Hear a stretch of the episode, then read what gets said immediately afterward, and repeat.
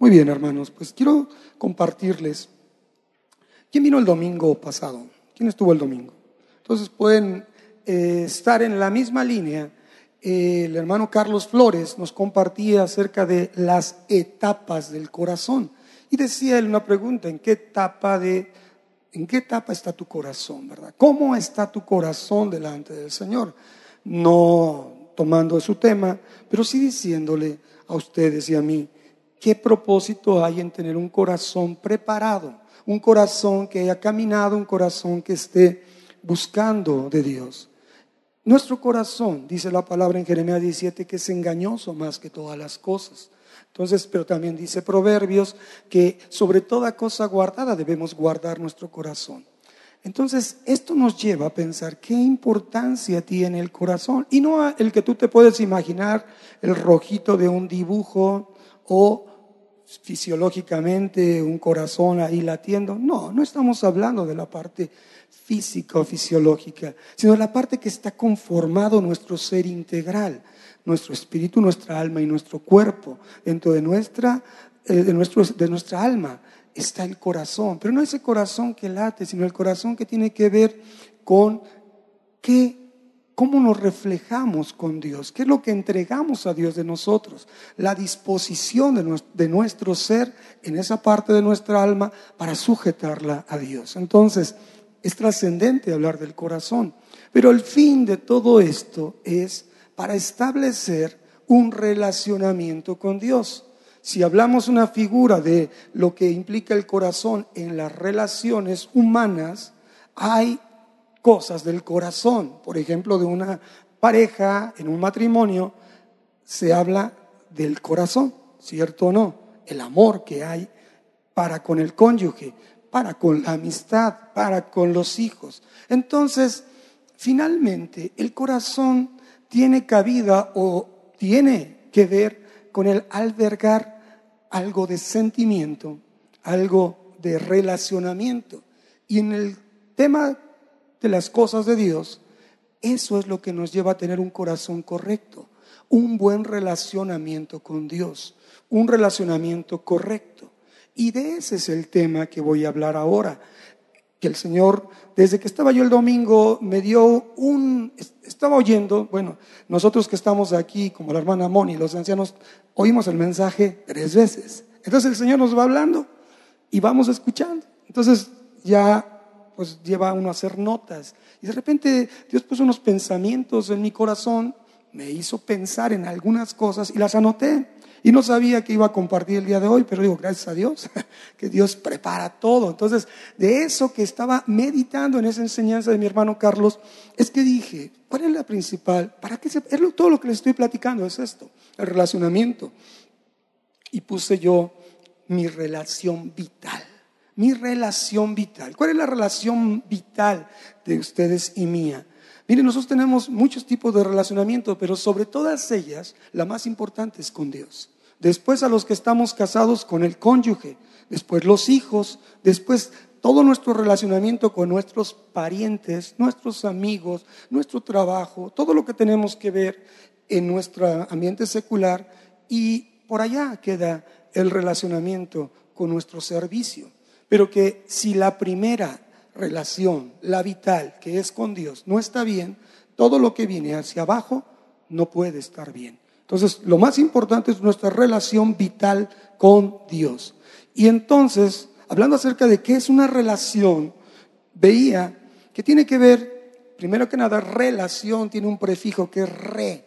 Y digo, bueno, quise analizarlo así. Y re implica volver a algo, volver a ser, volver a tener. Entonces, ese relacionamiento con ese prefijo implica volver a llevar alguna cosa a su estado original o volver a llevar algo a su estado esencial. Entonces, hablando de relación, el término relación alude a una conexión o a un vínculo. Y esto es muy hermoso. Algo, la relación te conecta, te vincula con alguien más o con otros más, con un propósito de que haya cosas comunes, que haya cosas entre sí, que hayan hechos y circunstancias con los cuales estamos relacionados. Es decir, En todo esto, el propósito de una relación es llegar a interactuar con aquel que te está relacionando. ¿Para qué? Para tener una influencia. Y lo más importante que en la relación la influencia debe ser recíproca, en igualdad de entrega y de comunicación y de confianza y de fidelidad. Por eso el término de relación es muy amplio. Ahora bien, hablando de vital, vital tiene que ver con vida. Entonces, vital es algo que tiene gran o suma importancia para cada uno de nosotros, que tiene una gran trascendencia e e, y es imprescindible, escucha esto, es imprescindible y no hacerlo implica riesgos de vida, como por ejemplo, faltan los signos vitales. ¿Qué quiere decir eso? Que está a punto de morir una persona. Entonces, esto de vital, el poseerlo o no, implica riesgos de la vida. Relación vital, entonces, es mi vinculación, mi conexión con Dios para recíprocamente recibir de Él el aliento, la fortaleza, lo que me motiva, lo que me enseña a vivir y depender de Él. Y no para relacionarme en cosas de esta tierra, sino para ir hacia lo más importante, la vida eterna. Por eso el corazón implicado en esta relación vital nos lleva a hacer cosas que no quedan aquí, sino que trascienden como hijos de Dios que todos y cada uno somos. ¿Quién dice amén? Entonces miren, todo este asunto introductorio con respecto a la relación vital, porque, porque es vital y lo acabamos de ver, esa conexión. Entonces, tu relación, mi relación más importante, es con Dios, la única que prevalece. Por eso dicen por ahí que tú y yo estamos locos, Lucas, ¿verdad? Porque el Evangelio es poder de Dios para los que creen, pero para los que no creen es locura. Entonces, hermanos, ¿cuántos de aquí estamos locos? Amén. Que entendemos que lo vital en nosotros es nuestra relación con Dios. Entonces, si entendemos la importancia de esa relación, debemos cuidarla y debemos provocarla, fortalecerla, mantenerla. De tal suerte que esa relación con Dios implica todo de mí, todo de mí. Es decir, implica lo que piensa Dios de mí. Y esto tiene que ver con mi integridad. Alguien por ahí dice que la reputación es cuidar lo que uno, lo que los demás piensan de uno. Pero la integridad es cuidar lo que Dios piensa de nosotros. Amén. Entonces, ¿qué tiene que ver con lo que en ese relacionamiento vital, lo que Dios conoce de mí, lo que hay dentro de mí? Entonces, es una relación de confianza para poder interactuar con Él. ¿Cuántos dicen tener amigos en este lugar? Muy pocos. Dicen que los amigos se cuentan con la mano y a veces nos sobran los dedos, porque hay el relacionamiento de amistad implica de verdad sacar muchas cosas de ti y tener la plena confianza de hacerlo. Entonces, y de que te conozcan. Por eso la relación vital implica lo que piensa Dios de ti y es qué hay dentro de ti, que incluye tus pensamientos, tus sentimientos, tus emociones, tus planes, tus motivaciones, tus expectativas, tus anhelos, tus deseos, tus actitudes, tus conductas, todo de ti. Por eso es vital, porque dependemos en todo lo que somos, mostrárselo a Él, que ya lo conoce, pero a veces Él nos dice, quiero que sepas lo que eres tú. Yo ya, yo ya lo sé. Entonces Él nos enseña en esa relación para conocer quiénes somos nosotros. Por eso, la relación vital, hermanos, tiene que ver con algo muy importante y tiene que ver con ser discípulos de Jesús. Y ahí es donde entramos en una situación muy importante. ¿Por qué? Porque Él es el modelo exclusivo, único, el modelo por excelencia de un correcto relacionamiento con Dios, con el Padre. Amén. Sabemos de qué estoy hablando. Él, nos mostró cómo relacionarnos con Dios. Él vino durante tres años a esta tierra para enseñarnos cómo se relacionó con el Padre y su relación era vital, porque recordemos que Jesús fue 100% Dios en su experiencia en la tierra, pero era también 100% hombre en su experiencia en la tierra. Tenemos que aprender de ese ejemplo. Y quiero que me acompañes en una cita, ve conmigo, porque dice, hermano, ya mucho hablar, pero ¿dónde está la palabra? Lucas 14, hermano, acompáñame ahí. La porción Lucas 14, versos del 25 al 33. Y vamos a ver qué tiene que ver esto con tu relación vital y por qué se relaciona con el ser discípulos. Porque no cualquiera se puede relacionar con Dios, no. No cualquiera puede tener una, una, una, una conexión con Dios, una vinculación con Dios correcta, si no, primero cubre un requisito, cubre un precio, paga un precio. ¿Están ahí? Dígame quién ya tiene la cita. Dice así, Lucas 14, versos 25 al 33. Dice, grandes multitudes iban con él y volviéndose les dijo Jesús, si alguno viene a mí y no aborrece a su padre y madre, ups, y mujer e hijos y hermanos y hermanas, ups, y aún su propia vida, ups, no puede ser mi discípulo. Subraya, no puede ser mi discípulo, si bien o manténlo ahí. Primera, dice, y el que no lleva su cruz, verso 27, y viene en pos de mí, no puede ser mi discípulo. Subraya, segunda vez, no puede ser mi discípulo. Verso 28, ¿por qué? ¿Quién de vosotros, queriendo edificar una torre, no se sienta primero y calcula los gastos a ver si tiene lo que necesita para acabarla? No sea que después que haya puesto el cimiento y no pueda acabarla, todos los que lo vean comiencen a hacer burla de él verso 30, diciendo, este hombre comenzó a edificar y no pudo acabar. Verso 31, o que rey, al marchar a la guerra contra otro rey, no se sienta primero y considera si puede hacer frente con diez mil al que viene contra él con veinte mil. Y si no puede, cuando el otro está todavía lejos, le envía una embajada y le pide condiciones de paz. Así pues, verso 33, cualquiera de vosotros que no renuncia a todo lo que posee, tres, no puede ser mi discípulo. Fíjense qué tremendo. En esta pequeña porción de la escritura, unos versos, ocho versos, nos habla acerca de la trascendencia del poder verdaderamente vincularnos, hacer conexión como discípulos de Jesús. Y esto siendo el modelo para poder llegar al Padre, necesitamos ver necesariamente lo vital que es la relación con Dios y es a través de seguir el modelo de Jesús. Jesús lo es todo para nosotros, hermano. Jesús es el plan de Dios de las edades para la restauración de la relación con el hombre, para volver a traer el cielo, a vincular o unir el cielo con la tierra.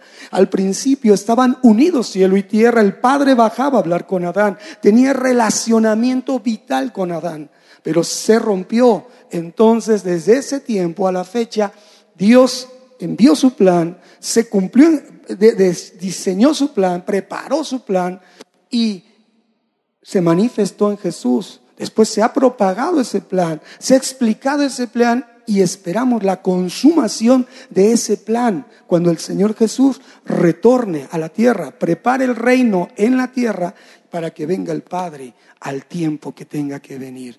Volver a vincularnos, a conectarnos con esa relación vital. Amén. Entonces, hermanos, aquí vemos, conmigo las conté, tres observaciones por las cuales se puede o bien mantener o romper la relación vital.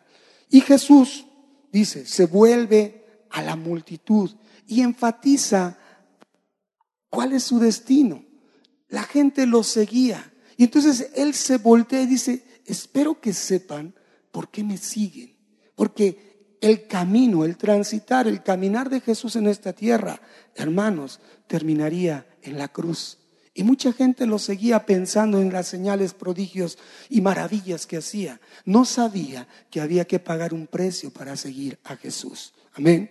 Caminar con Jesús. Entonces, anota, mantén en tu pensamiento, no significa automáticamente un relacionamiento correcto con Dios.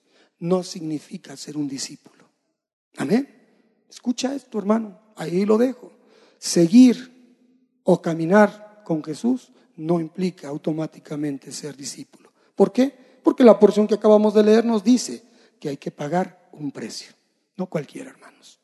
Un discípulo, hermano, no solo es un creyente. Dice la palabra ahí en Santiago que dice que aún los demonios creen y tiemblan. Entonces, un creyente, un discípulo no solo es un creyente, aunque sí es un creyente. Un discípulo no solo es un converso o un convertido, aunque sí es convertido, su vida ha cambiado, ha habido un genuino arrepentimiento y se traslada su mente hacia otras, otro enfoque, Dios. Pero un discípulo debe de ser forzosamente un seguidor disciplinado de Jesús. Vamos viendo diferencias. Disciplinado de Jesús. Por eso es que debemos entender una realidad en nuestras vidas como congregación. Un creyente nace y puede nacer en este mismo momento, pero un discípulo se hace. Y es por eso que se hace en un relacionamiento, en una relación inevitablemente una relación vital con Jesús, una relación de maestro y alumno.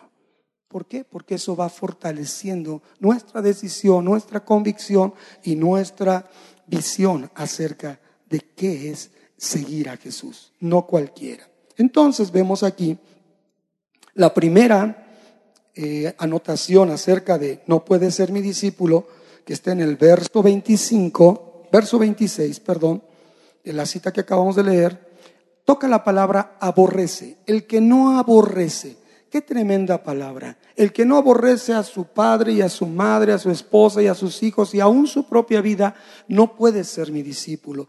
Y es una palabra muy fuerte la que utiliza Jesús aquí, pero hay que ver su entorno o hay que ver su, su condición de contexto. Porque sí, aborrecer significa algo de odiar o detestar. Pero sin embargo, la connotación que utiliza Jesús en esa palabra quiere decir amar menos. Entonces descansa, hermano. Jesús no está pidiendo que te pelees con tu familia.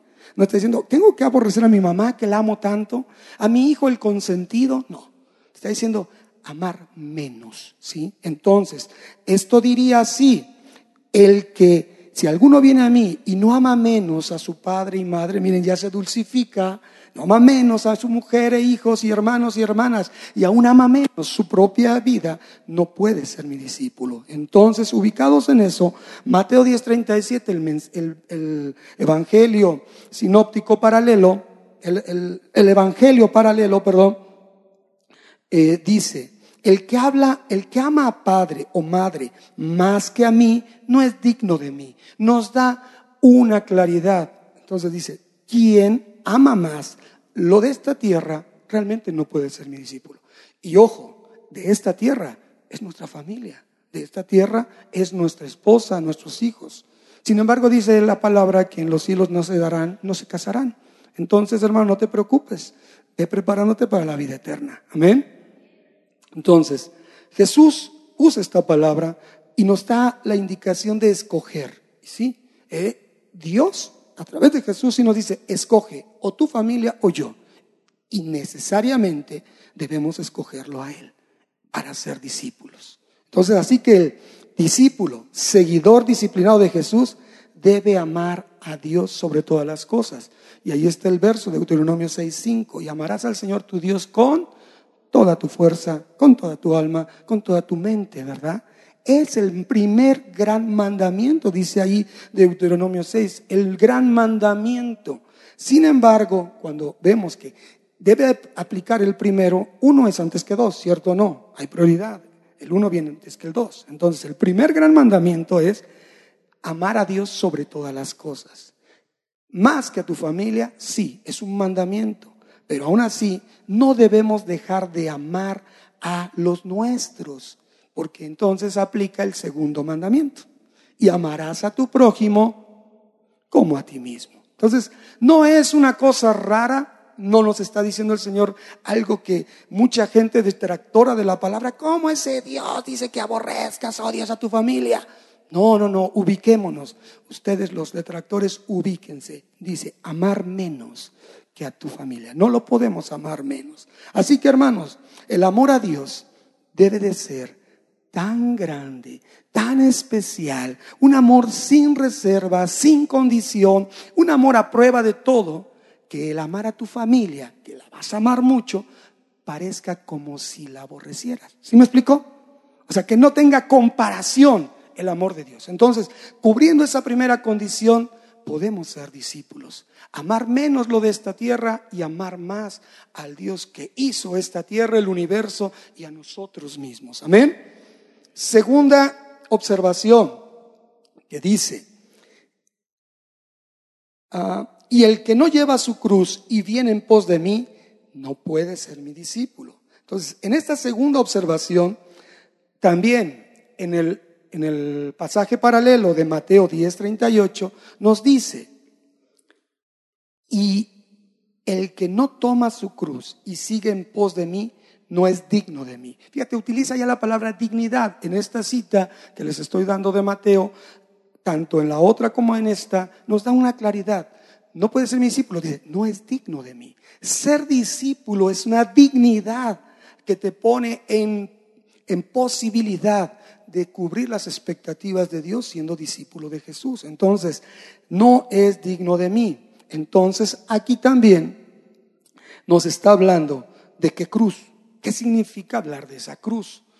Para Jesús era algo que él aceptó voluntariamente. Dice ahí en, en Filipenses 2 que él por su obediencia fue hasta la muerte y muerte de cruz, se humilló, fue obediente al Padre. Entonces, para Jesús, la obediencia de la cruz era algo que debía aceptarse humildemente y lo hizo, pero implicaba pagar un costo, sufrimiento y obediencia.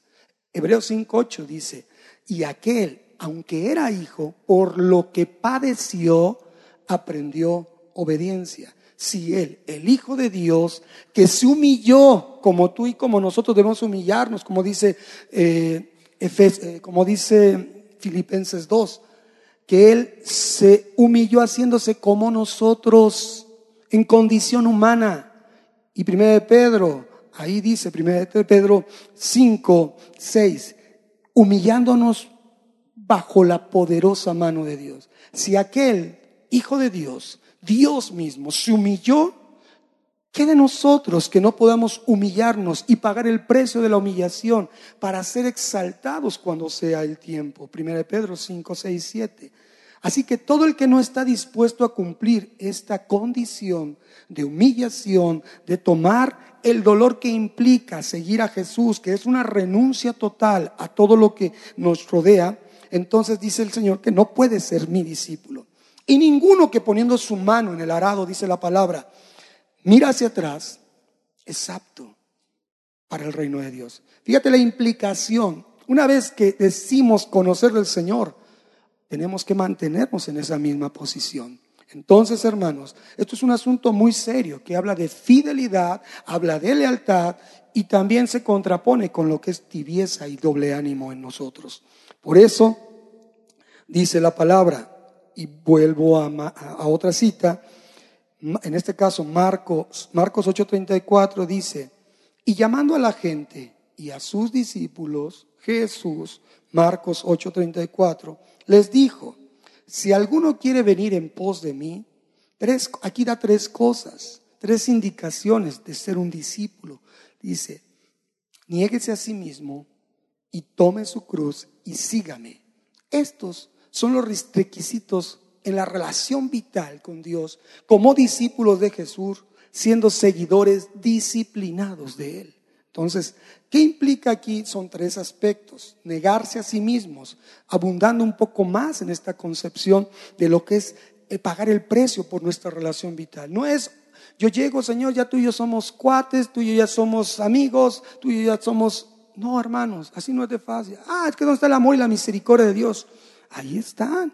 Que su amor y su misericordia te justificó, te hizo sin culpa, abrió un camino nuevo para que tú pudieras llegar y tener acceso al Padre. Pero llegar al Padre implica una humillación, implica una dedicación, implica en buscar conocer a Dios y ser conocido por Dios. entonces es un relacionamiento completo, ese vínculo y esa conexión para recíprocamente darnos. Amén.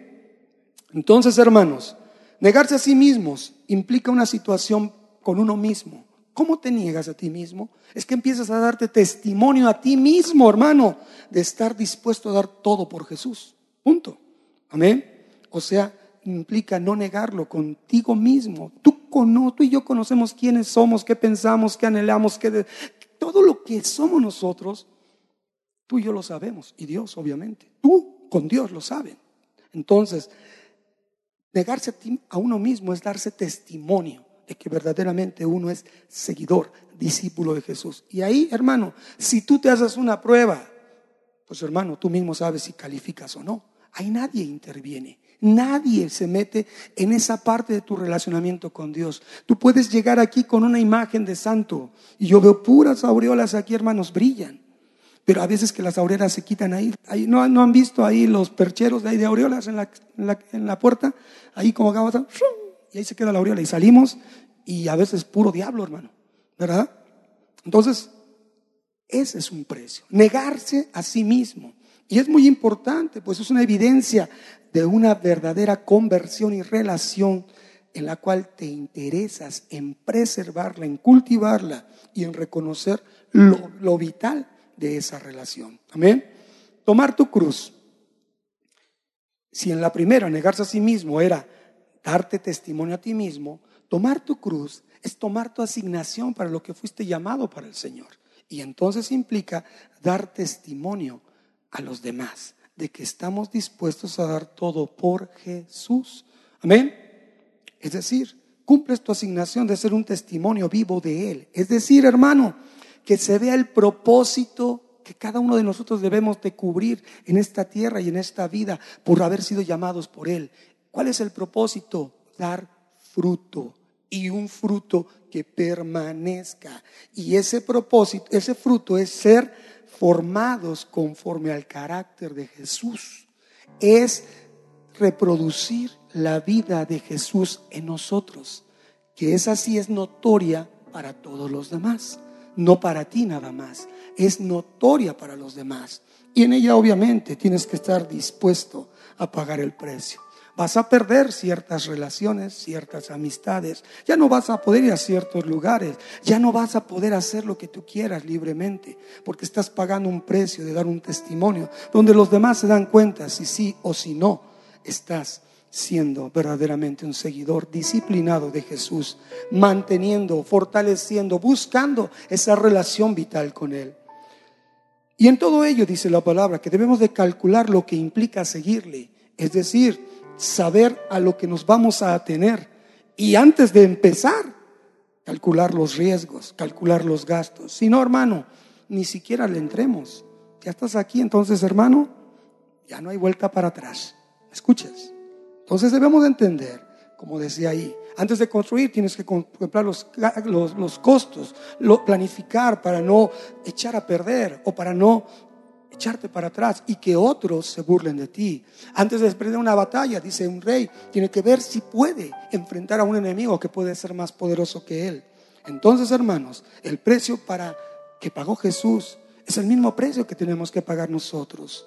El generar verdaderamente un relacionamiento correcto con Jesús, con Dios, porque Jesús vino a hacer la voluntad del Padre. Jesús obedeció a su Padre. Jesús hizo las cosas de acuerdo a la voluntad del Padre agradó al Padre, fortaleció su relación vital, no le importó ir en contra de una generación de religiosos, no le importó ser juzgado, ser eh, acusado, no le importó ser matado.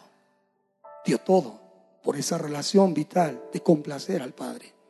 Entonces, solo así, cuando tú y yo nos damos y damos testimonio de verdaderamente ser discípulos entonces podemos seguirle. Así que no podemos decir, yo sigo a Jesús, pero no te has negado a ti mismo y no has tomado tu cruz, tu asignación y has dado testimonio a otros. Seguir a Jesús entonces no es fácil, hay que pagar el precio y el orden de los factores sí altera el producto. Muchos quieren seguir a Jesús, pero no pagar el precio, no se niegan, no toman su asignación, su cruz, no pagan. Entonces, hermano, el decir que le seguimos es una broma, es una mentira. Y la tercera dice que aquel que no renuncia a todo lo que posee no puede ser su discípulo. Y sabes, necesariamente esta cita, esta porción, verso 33, nos lleva a pensar en lo que dice Mateo 19, 21, donde habla acerca del joven rico que se acerca a Jesús y le dice, Maestro bueno, ¿cómo podré alcanzar, heredar, tener la vida eterna?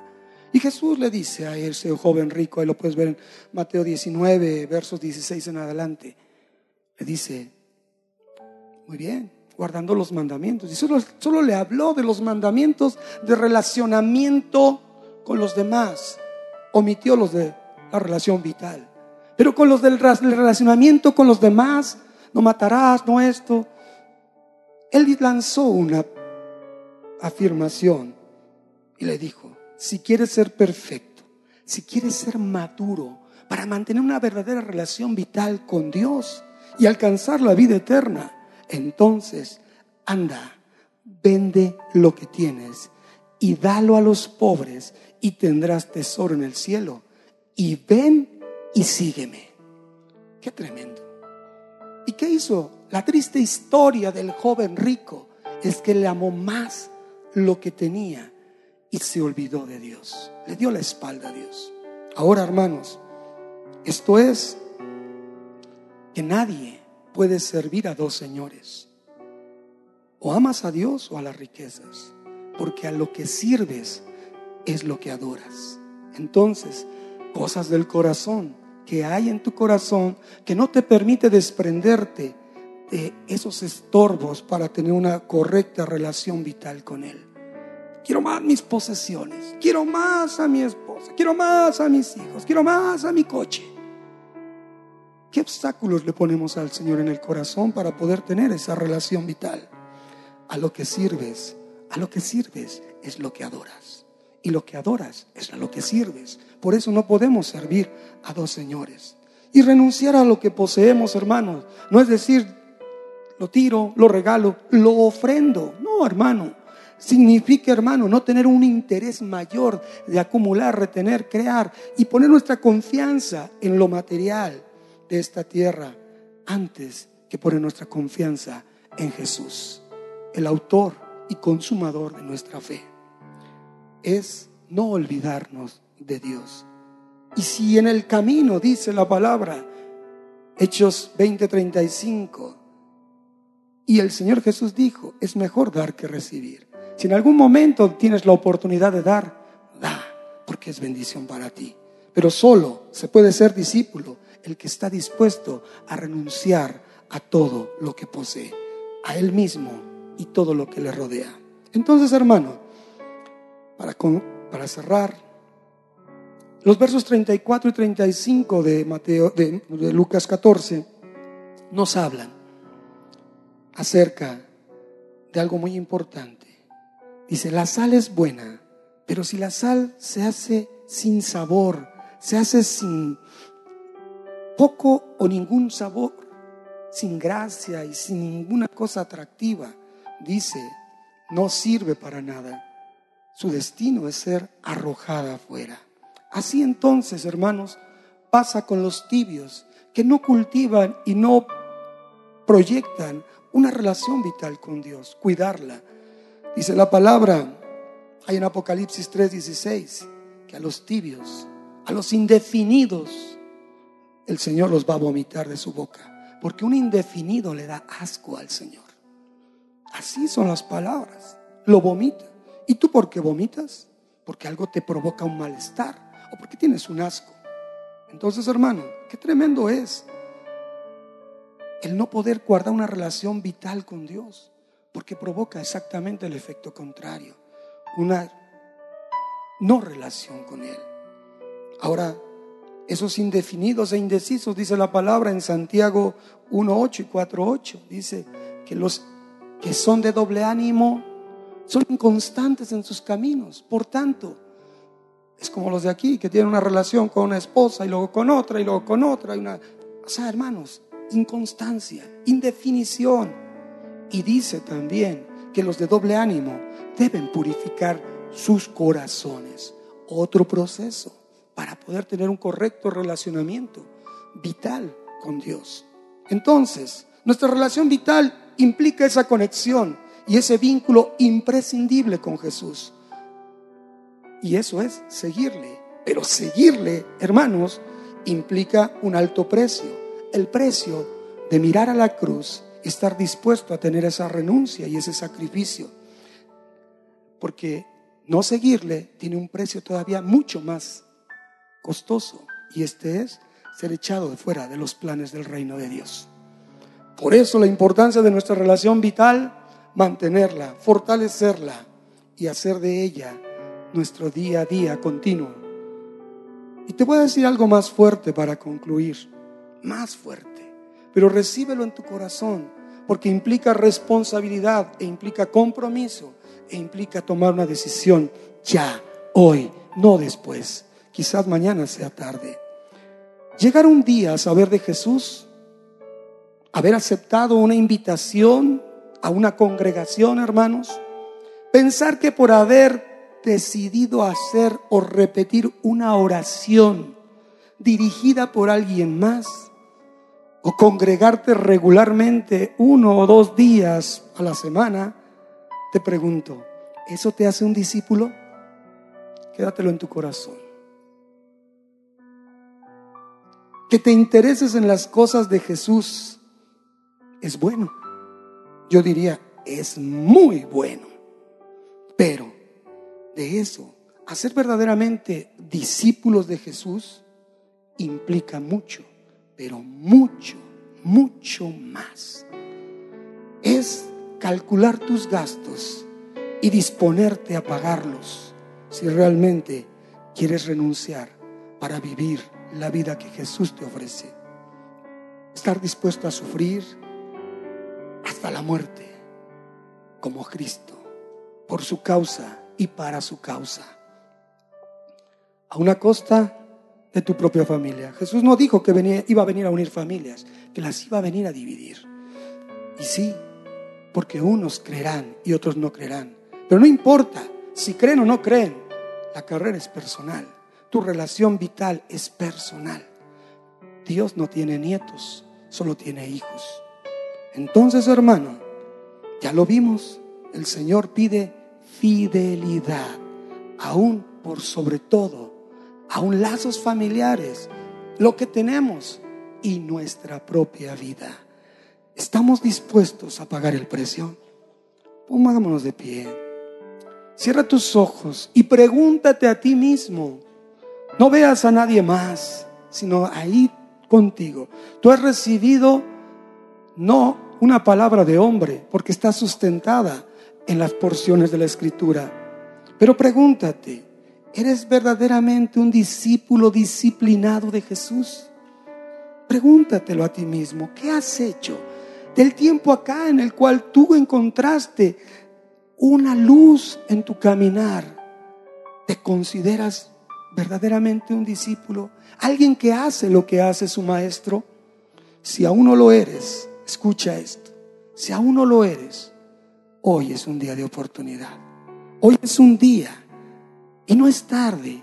Hoy es el día en el que puedes empezar a tener una relación vital, una relación correcta, una conexión y un vínculo perfecto con tu Hacedor. Solo necesitas acercarte. Él está ahí, con los brazos abiertos, esperando que tú te acerques y te comprometas y decidas tener y mantener esa relación vital con tu Señor, a estar dispuesto totalmente a darle cuentas a tu Señor de todo lo que eres, de todo lo que haces, de todo lo que proyectas en tu vida y principalmente a permanecer en Él y a depender de Él. Padre, en esta hora te damos gracias. Señor, hemos recibido tu instrucción. Tu palabra es deleite a nosotros, Señor. Pero entendemos que hay que pagar un precio. No que sea la salvación. No, Señor, porque ese es por gracia. Pero el precio de ser fiel, el precio de ser comprometido, el precio de darlo todo, el precio de enfocarnos, el precio de dejar la tibieza, el precio de dejar la indecisión, está en nuestro corazón está en la voluntad entregada a ti, Señor. Permítenos hoy ser verdaderamente discípulos anhelantes como Jesús de una relación vital con Dios sana y de expectativas eternas y que no nos quedemos en el confort y la comodidad de las cosas vanas de esta tierra. Señor, en esta hora te pedimos que aquellos que han escuchado la palabra que hoy se ha expresado en este lugar, Señor, inquieta sus corazones para que ellos mismos digan, ¿y ahora qué vamos a hacer? Ahora ya oí esto que me han hablado hoy, o me has hablado tu Dios, ahí tú que, me, que eres el, el amigo que has visitado este lugar, pregúntate a ti mismo, ¿qué vas a hacer ahora que lo sabes?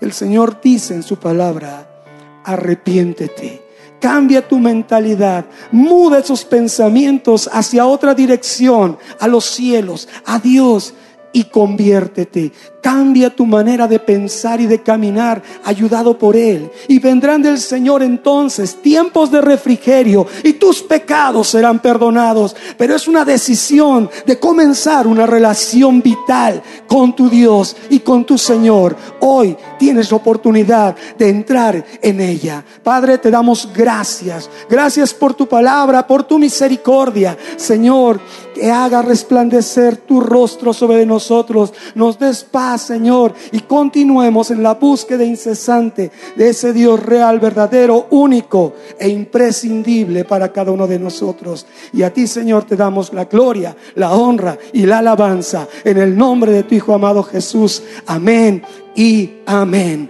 Gloria a Dios, hermanos.